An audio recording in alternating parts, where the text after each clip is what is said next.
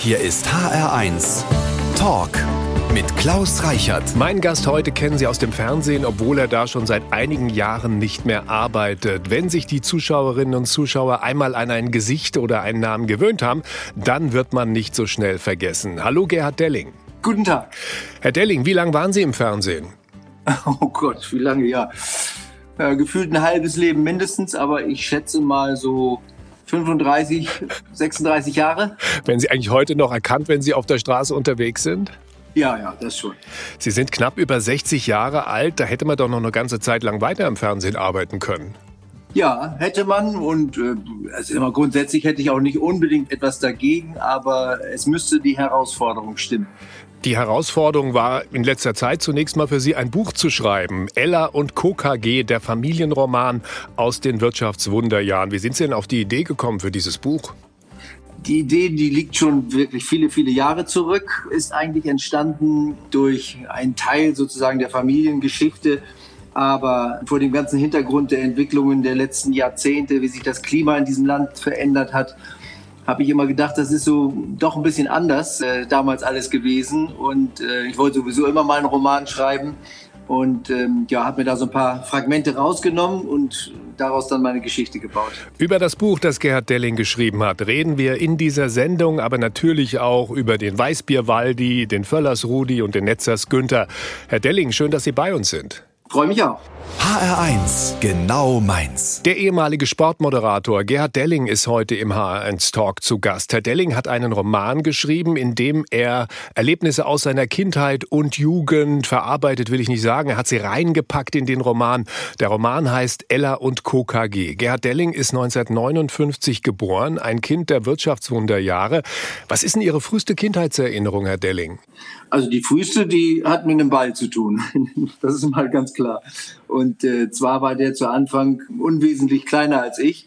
Das hat mir Probleme bereitet, aber dann, als äh, ich ein bisschen größer wurde und ihn tatsächlich auch bewegen konnte, habe ich mich doch sehr mit dem Runden beschäftigt.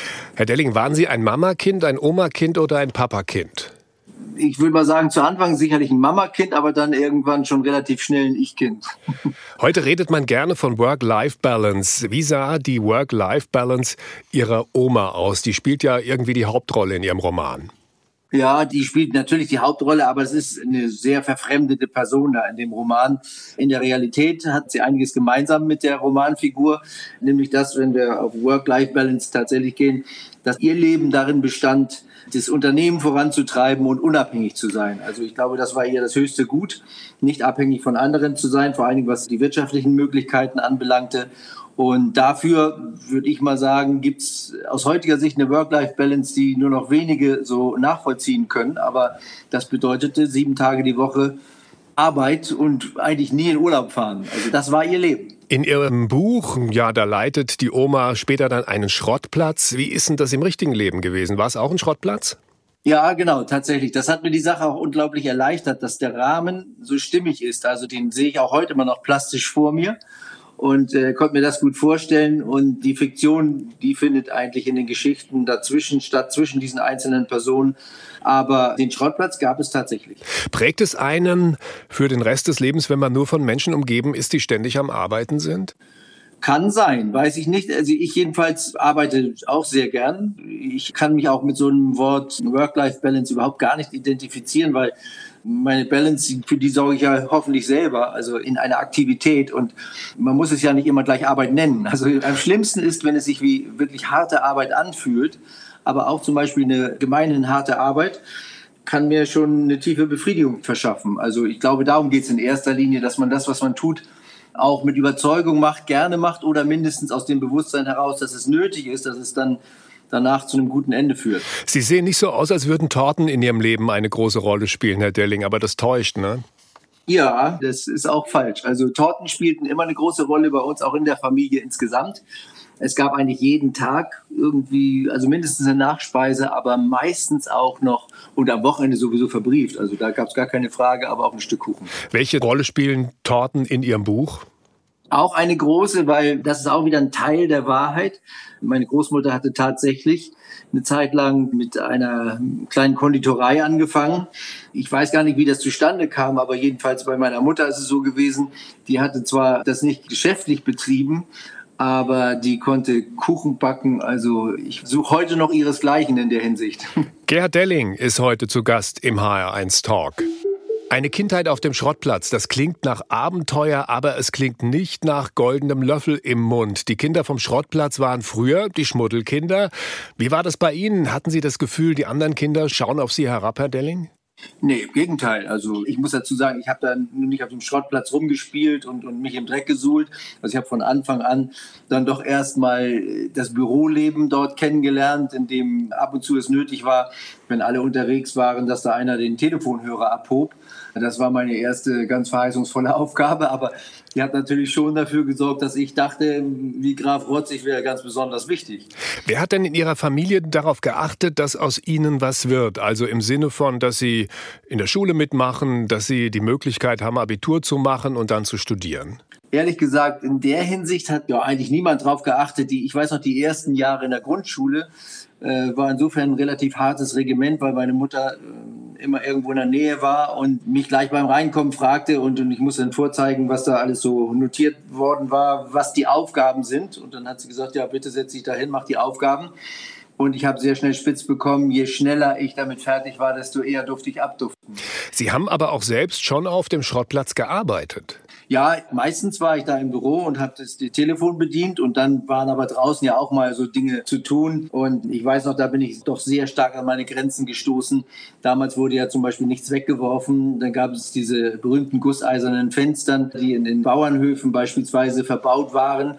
Da war ein Riesenberg und der musste nun aber etwas kleiner gemacht werden, weil er sonst nicht in den Hochofen gepasst hätte. Also gab es so einen wahnsinnigen Vorschlaghammer, mit dem man immer drauf rumtrümmern musste. Aber ich habe diesen Hammer kaum hochbekommen. Also ich bin schon daran gescheitert. Die Arbeit auf dem Schrottplatz ist ein knüppelhartes Geschäft. Stimmt es, dass Sie mal haarscharf an einem tödlichen Unfall vorbeigeschrammt sind? Ja, das stimmt. Ich habe sogar zwei Sachen. Ich bin einmal beim Verladen vom LKW rückwärts runtergefallen und habe mir das Becken gebrochen. Da habe ich heute auch immer noch sehr nette Erinnerungen, wenn ich längere Fahrradtouren mache. Und ähm, einmal gab es auch eine Geschichte, da hätte ich eigentlich mit auf eine Außenbaustelle äh, fahren sollen. Und im letzten Augenblick, eben wegen dieses berühmten Telefons da, hat mein Vater damals umentschieden, hat gesagt, nee, bleib du mal hier und mach das mit dem Telefon und ich äh, versuche das anders zu regeln und dabei ist dann das vermeintliche Ich ist da tatsächlich schwer verunglückt und verstorben. War zum Fernsehen zu gehen und da berühmt zu werden ein Kindheitstraum von Ihnen? Nein, überhaupt nicht. Also weder berühmt zu werden noch zum Fernsehen zu gehen war irgendwie in meinem Kopf. In meinem Kopf war immer sehr viel Interesse an vielerlei Dingen, also was vor allen Dingen natürlich Sport anbelangt äh, von Anfang an, aber auch was Politik anging oder Wirtschaft, die wirtschaftlichen Zusammenhänge gerade durch das Unternehmen in der Nähe mindestens auch meiner Jugend immer wieder hm, äh, gab es da auch ein Interesse, läuft das, wie läuft das, warum läuft das so, wie es gerade so ist äh, und ja, dann ging es eigentlich immer irgendwie weiter ein Stück nach vorn. Das war eigentlich das Interesse. Gerhard Delling ist heute mein Gast im HR1 Talk. HR1 Talk. Heute mit Gerhard Delling und Klaus Reichert. Schönen guten Tag, Herr Delling. Guten Tag. Es gibt immer wieder Dinge im Leben, die wir zum ersten Mal machen. Können Sie sich noch erinnern, wann Sie zum ersten Mal vor der Kamera standen, Herr Delling? Ja, ziemlich gut sogar, weil es äh, tatsächlich ein absolutes Desaster für mich gewesen ist. Genau den Tag weiß ich nicht, aber es muss so auf jeden Fall im Winter gewesen sein, 1982. Und äh, ich stand auf dem kleinen Kiel, nannte sich das in Kiel, äh, so eine kleine Eisfläche, die da zugefroren war. Und das Schleswig-Holstein-Magazin wollte eine Außenschalte machen und darüber berichten, was da dann nun so an Freizeitaktivitäten stattfand. Und äh, ich stand tatsächlich dort, hatte das Mikrofon in der Hand und wurde für sagenhafte eine Minute 30 gerufen. Und ich hatte gerade angefangen zu sprechen. Da war sehr gute Stimmung. Es gab also dort auch eine äh, Bretterbude mit Alkohol etc. Und die Stimmung war wohl so außergewöhnlich, dass mir im Übermut eine äh, Frau von hinten einmal äh, in den Schritt griff, während ich sprach. Was natürlich erstens komisch aussah. Also die, die, man konnte sie nicht sehen, weil das ja alles ein bisschen tiefer angelegt war. Aber mein Gesicht natürlich.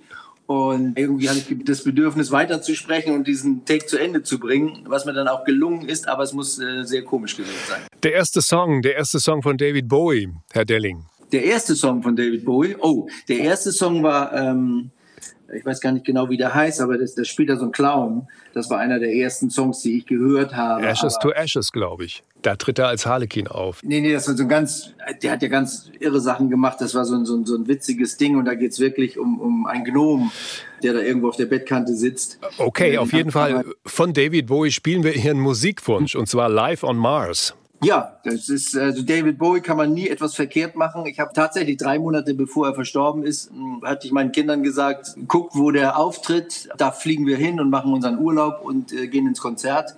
Und die kamen dann mit ihren Recherchen zurück und sagten, der tritt nirgendwo auf. Ich sage, das kann ich mir gar nicht vorstellen, was ist da los? Und tatsächlich drei Monate später war er leider nicht mehr unter uns. Also, wir spielen Ihren Musikwunsch. Hier kommt David Bowie live on Mars. Gerhard Derling heute zu Gast im HR1 Talk.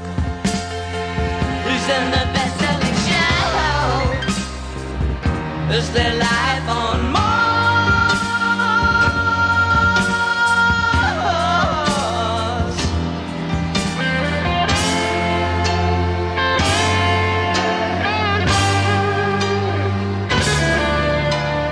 Der HR1 Talk heute mit Gerhard Delling. Herr Delling, wenn ich an meine Kindheit zurückdenke, dann denke ich vor allem an Fußball. Wir haben sehr viel Fußball gespielt, wir sind Fahrrad gefahren, wir waren im Schwimmbad, wir waren irgendwie immer in Bewegung. Wie war das bei Ihnen?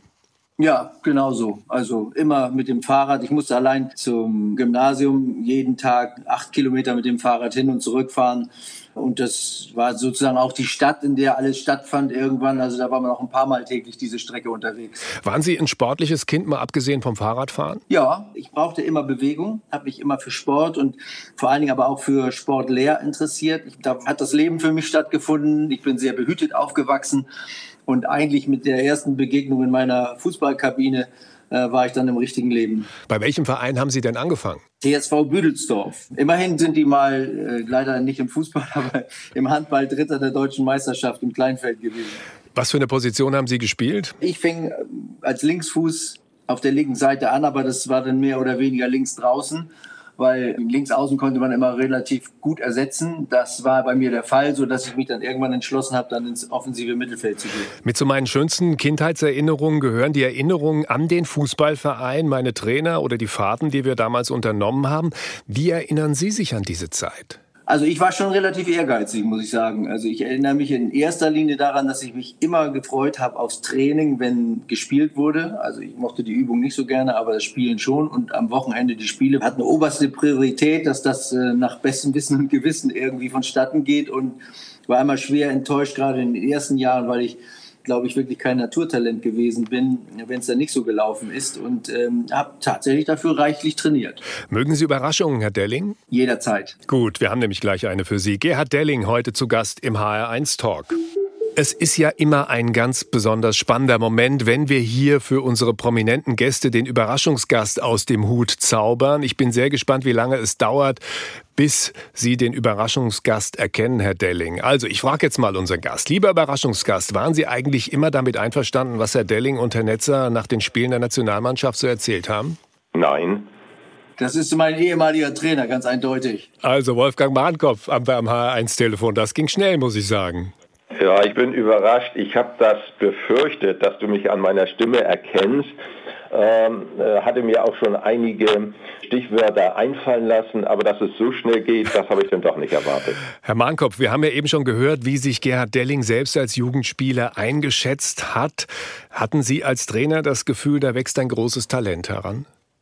Gerhard kennt mich immer als ehrlichen Typen. Insofern muss ich auch diese Frage mit äh, Nein beantworten. Er hatte andere gute Seiten, äh, gute Facetten, die mich als Trainer äh, beeindruckt haben. Sie waren ja nicht nur sein Trainer, sondern haben ihn mehr oder weniger auch als Journalist entdeckt. Wie ist das gekommen? Das hat sich folgendermaßen abgespielt. Die örtliche Tageszeitung hat gefragt, ob ich jemanden wüsste, der für Fußballberichte am Wochenende in Frage kommen würde. Da ist mir Gerhard aus verschiedenen Gründen äh, sofort äh, eingefallen. Er war damals schon kommunikativ, er war vielseitig interessiert, zuverlässig und ja, er hat die regelmäßigen Mannschaftsbesprechungen, die ich ja immer wieder vor und nach den Spielen gemacht habe, äh, hat er belebt. Er hatte eigene Vorstellungen vom Fußballspiel. Er wollte es immer genau wissen. Und ähm, was ich sehr gut erinnere, er hat mich äh, mit W-Fragen des Journalismus, warum, wieso, weshalb, ja, bombardiert. War das Zufall Und, oder haben Sie sich für Journalismus damals schon interessiert, Herr Delling? Wir haben ja eben schon darüber gesprochen, dass Sie nicht wirklich eine Fernsehkarriere als Kind oder als Jugendlicher irgendwie im Hinterkopf hatten. Ja, ich habe mich für Journalismus so interessiert wie für andere Dinge, aber ich habe tatsächlich immer alles hinterfragen müssen, bis ich es verstanden habe. Also auch nicht oberflächlich, sondern ich musste also schon immer so ein bisschen die Mechanik hinter allem begreifen. Und auch gerade was so eine Taktik anbelangt, fand ich schon relativ wichtig zu verstehen, wo die hinführen soll, ganz geschweige dann vom Training. Wenn ich mich da schon abmühe und rumschwitzen muss, dann muss ich wenigstens wissen, wofür ich das tue. Ich hatte auch mal einen Trainer, anders als du, Wolfgang, der hat dann angefangen, hat irgendwie vier Stangen aufgestellt und hat gesagt, wir sollten da jetzt 100 Mal drum rumlaufen. Und da habe ich mich geweigert. So einen Unsinn konnte ich nicht nachvollziehen. Herr Mahnkopf, als Trainer muss man ja immer so Stärke-Schwäche-Analysen mit den Spielern machen. Was waren die Schwächen von Gerhard Delling? Oder sagen wir, was war seine größte Schwäche? Vorsichtig jetzt. Ähm, seine größte Schwäche. Er hat es also gehasst, ausgewechselt zu werden. und hatte dafür nicht die Einsicht und nicht das Verständnis. Was war seine größte Stärke, Herr Mankopf? Seine größte Stärke war einfach, dass er für mich ein intelligenter Spieler war, der sich für das Taktische und das Konzeptionelle interessiert hat. Und dann ja auch, da schließt sich der Kreis bei den Besprechungen, alles immer wieder hinterfragt hat. Wolfgang Mahnkopf, der Trainer von Gerhard Delling in der Jugendmannschaft beim Büdelsdorfer TSV. Dankeschön, dass wir Sie anrufen durften, Herr Mahnkopf. Es war mir ein Vergnügen. HR1 Talk. Ein Fußballspiel dauert ja heute längst nicht mehr nur 90 Minuten. Mit Vor- und Nachberichterstattung dauern Spiele heute mindestens doppelt so lange, also bis zu drei Stunden. Unser heutiger Gast war viele Jahre lang zuständig dafür, den Zuschauerinnen und Zuschauern das Spiel zu präsentieren. Gerd Delling ist heute mein Gast. Lange Jahre das Gesicht des Fußballs in der ARD. Hallo, Herr Delling. Hallo. Herr Delling, was stand da in der Jobbeschreibung damals, als Sie diesen Job gemacht haben? Spielerklärer, Moderator oder Unterhaltungskünstler? Hm, keins von diesen Dingen. Also in der Jobbeschreibung grundsätzlich stand erstmal Journalist, also Frager sozusagen, Hinterfrager, Frager. Das war eigentlich alles. Mehr nicht. Und äh, man musste dann schon sehen, das war damals sowohl im Radio so bei Armin Haufe in Kiel als auch später bei Rudi Michel in Baden-Baden, zwei also ich glaube, die besten Lehrmeister, die man haben kann. Und äh, zwei wunderbare Menschen und Freunde äh, sind das dann auch geworden.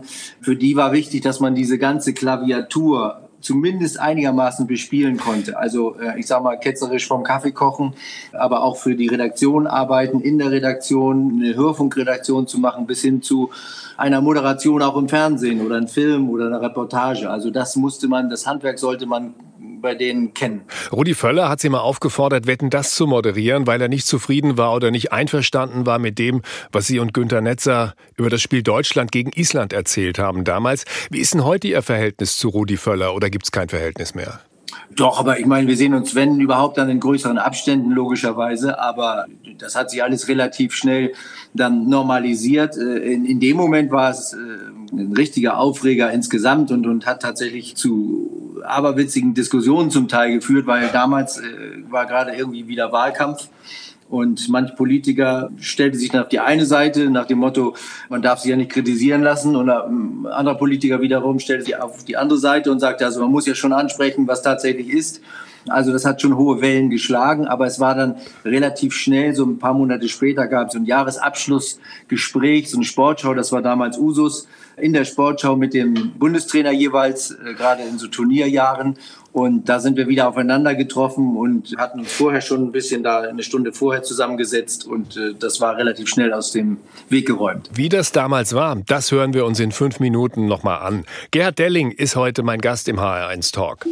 Das meiste, was im Fernsehen passiert, rauscht einfach so an uns Zuschauerinnen und Zuschauern vorbei. Aber es gibt sie natürlich, diese ganz besonderen Momente, die noch Jahrzehnte später jedem in Erinnerung sind. Dieser Moment hier zum Beispiel. Ich weiß hier, unsere, meine beiden äh, Jungs hier von der ARD, der Günther und auch Delling, die natürlich, vor allem Delling ist natürlich äh, schon eine Sauerei, was der hier sagt, das muss ich einfach mal so sagen. Einfach diese Geschichte immer mit dem Tiefpunkt und nochmal einen Tiefpunkt, dann gibt es nochmal einen niedrigen Tiefpunkt. Ich kann diesen Scheißdreck nicht mehr hören, muss ich ganz ehrlich sagen. Also ich weiß nicht, wo die, wo, wo die überhaupt das Recht nehmen, sowas zu sagen. Kann ich, verstehe ich nicht, muss ich ganz ehrlich sagen. Also die Frage war von Gerd Delling, dass es ein Tiefpunkt war. Ich muss ihn ganz Nein, auch diese Geschichte mit der, mit der, mit der Unterhaltung, äh, äh die, die, die Samstagabend, dann soll er doch Samstagabend Unterhaltung machen und kein Sport, kein Fußball. Er da soll er wetten, dass man soll den Gottschalk ablösen, wenn ja, sie das, das ist, ist. Das ist, in der, das ist im anderen Kanal, das ist beim äh, ZDF. Ja, das soll da hingehen. Dem Weißbier Waldi hat diese Szene lukrative Werbeverträge damals eingebracht. Hat Ihnen dieser legendäre Fernsehmoment mehr genutzt oder mehr geschadet? Oh, ich glaube weder noch. Das ist ähm, das sind dann ja doch Momentaufnahmen und es war ja insofern alles richtig. Also war ja wirklich ein Spiel zum Aufregen. Es war eine Atmosphäre und eine Stimmung danach die braucht da auch mal ein bisschen Druck ablassen. Insofern ist da nicht viel Schlimmes passiert.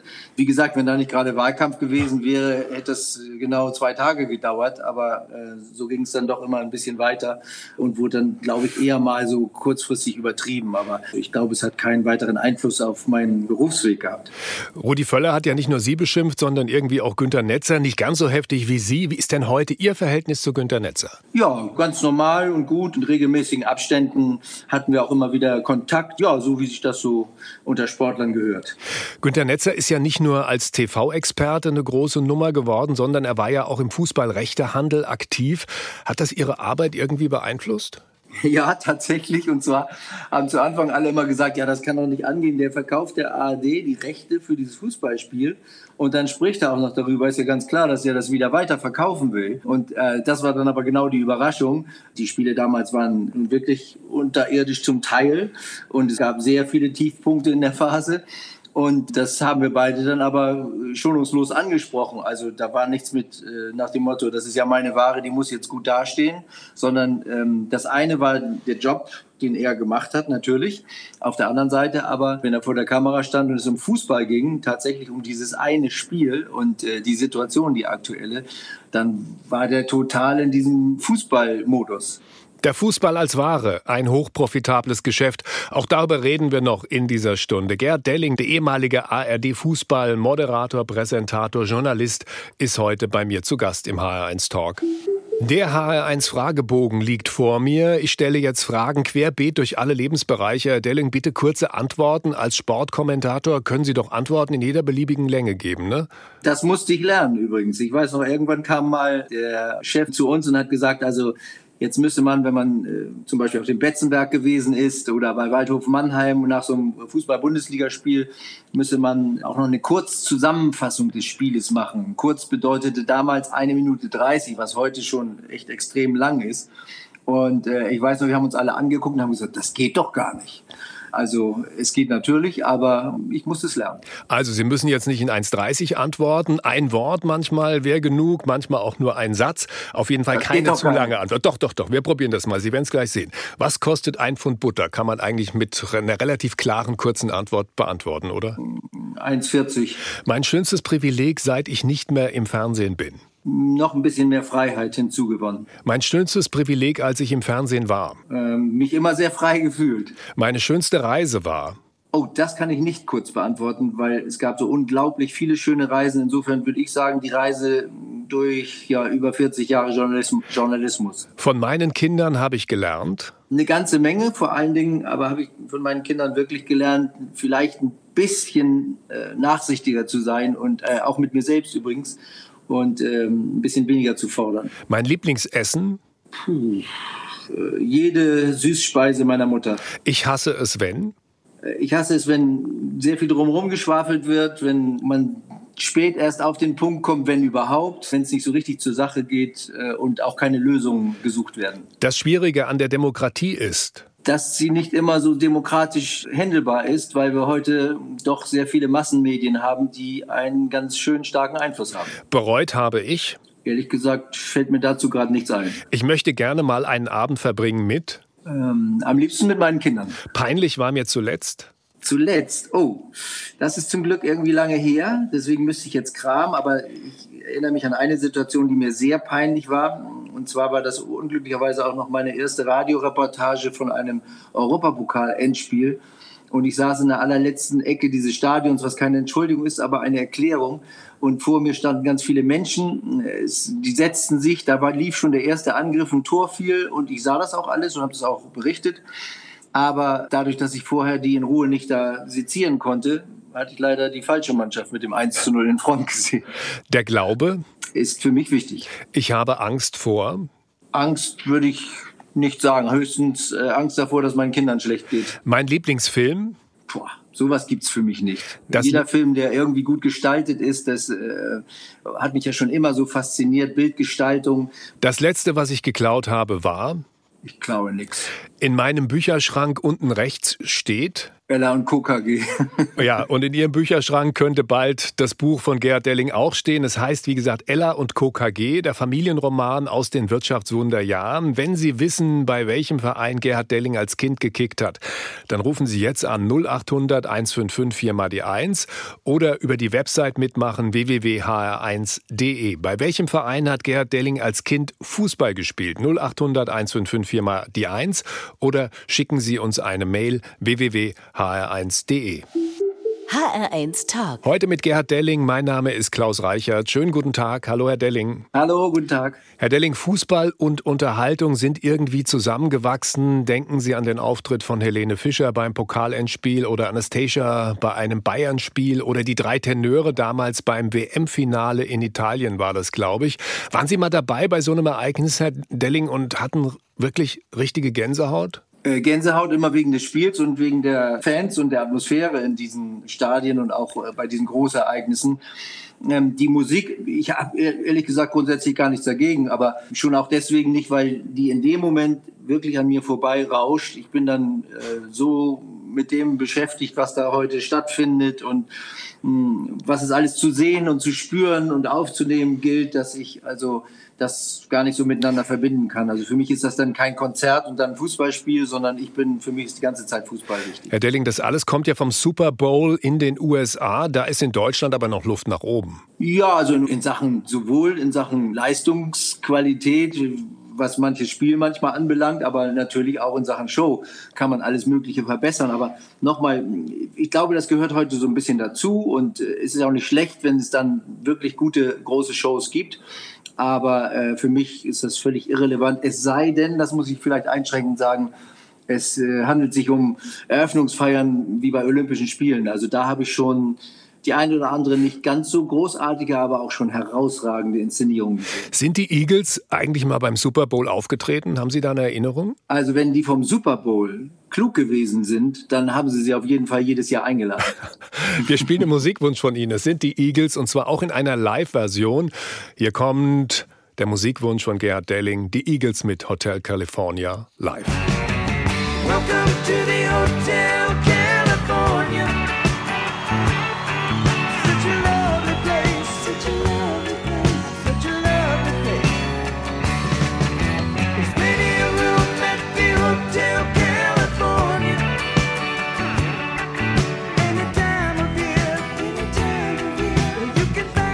Mein heutiger Gast hat mal eine Woche lang die Tagesthemen moderiert. Die meisten kennen sein Gesicht aber eher aus der schönen bunten Welt des Sports. Gerd Delling ist heute zu Gast im HR1 Talk.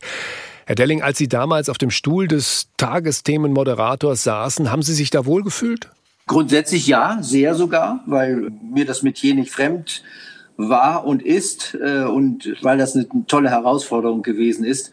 Es war zu dem Zeitpunkt allerdings auch schon eine besonders schwierige Aufgabe, weil ich weiß bis heute nicht, wie es gekommen ist, aber irgendjemand hat behauptet, auch wir würden, also auch Günter Netz und ich würden quasi von irgendeiner Versicherung bezahlt und gar nicht von der ARD und das haben ganz viele auf einmal abgeschrieben.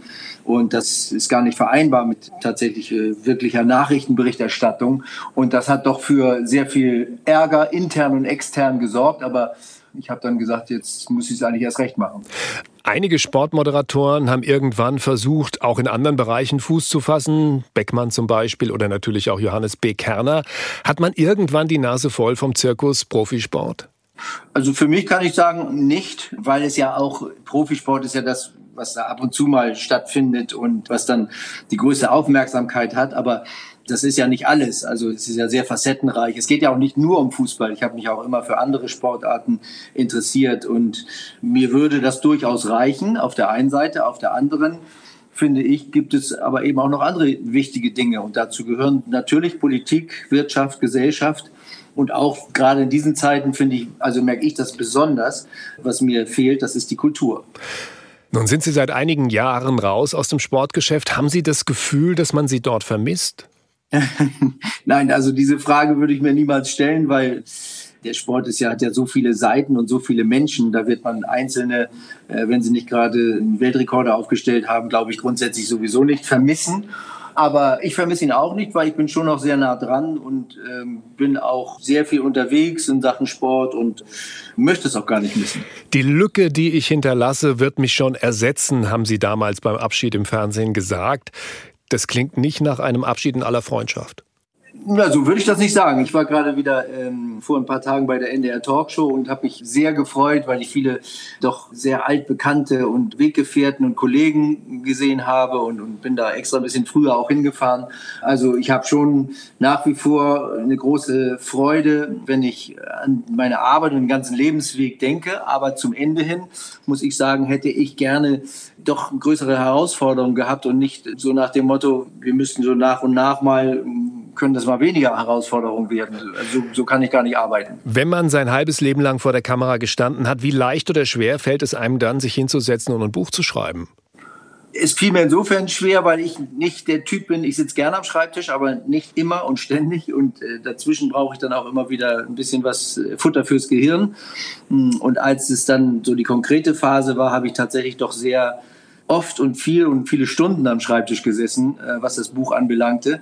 Aber ich muss auch sagen, ich bin fast glücklich darüber, weil es war die Corona-Zeit. Ich hatte das Jahr wunderbar durchstrukturiert mit äh, Aufträgen, die mich interessierten, mit diversen Coachings und also es war eigentlich alles perfekt für das gesamte Jahr und das fiel mit einem Mal alles weg, weil alles, was ich tue, hat ja mit Kommunikation zu tun, mit direkter Begegnung, mit Sprache sprechen. Und äh, das war alles nicht mehr da. Und da hat mir das tatsächlich, das war schon fast äh, therapeutisches Arbeiten an diesem Buch. Ella und KKG heißt das Buch von Gerhard Delling. Gerhard Delling heute zu Gast im HR1 Talk. Am 5.5.2019 war mein heutiger Gast zum letzten Mal bei einer Fußballübertragung im Fernsehen zu sehen. Es war ein DFB-Pokal-Endspiel. Gerhard Delling ist heute mein Gast im HR1 Talk. Herr Delling, welche Rolle spielt Fußball heute noch in Ihrem Leben? Oh, immer noch eine große. Ich würde auch, obwohl es äh, nicht wirklich sinnvoll ist, weil mein Fußgelenk doch schwer gelitten hat und äh, ich dann die nächsten Tage dafür büßen muss, heute noch zum Training gehen, wenn es denn mal wieder möglich wäre, weil äh, ich glaube, darüber hat sich noch gar keiner so richtig Gedanken gemacht, was das auch diese ganzen Maßnahmen gegen Corona, was das für Folgeschäden gesundheitlicher Natur nach sich zieht weil da sind jetzt äh, mindestens bei mir in der Mannschaft doch eine ganze Reihe älterer Herrschaften, von denen ich nicht weiß, ob sie den Weg zurück auf den Fußballplatz finden, wenn es dann wieder mal erlaubt ist. Könnten Sie mir die Aufstellung des letzten Spiels der deutschen Fußballnationalmannschaft sagen? Äh, ungefähr schon, ganz im Detail nicht, weil ähm, ich kann mir sowas sowieso fast nie merken. Also es gibt drei Dinge, die kann ich mir nicht merken. Das eine sind Namen, das andere sind Zahlen und das dritte habe ich schon wieder vergessen, hat mal irgendwie ein berühmter Mensch gesagt. Das trifft für mich auch zu. Was ich mir merken kann, sind Charaktere, bestimmte Begebenheiten.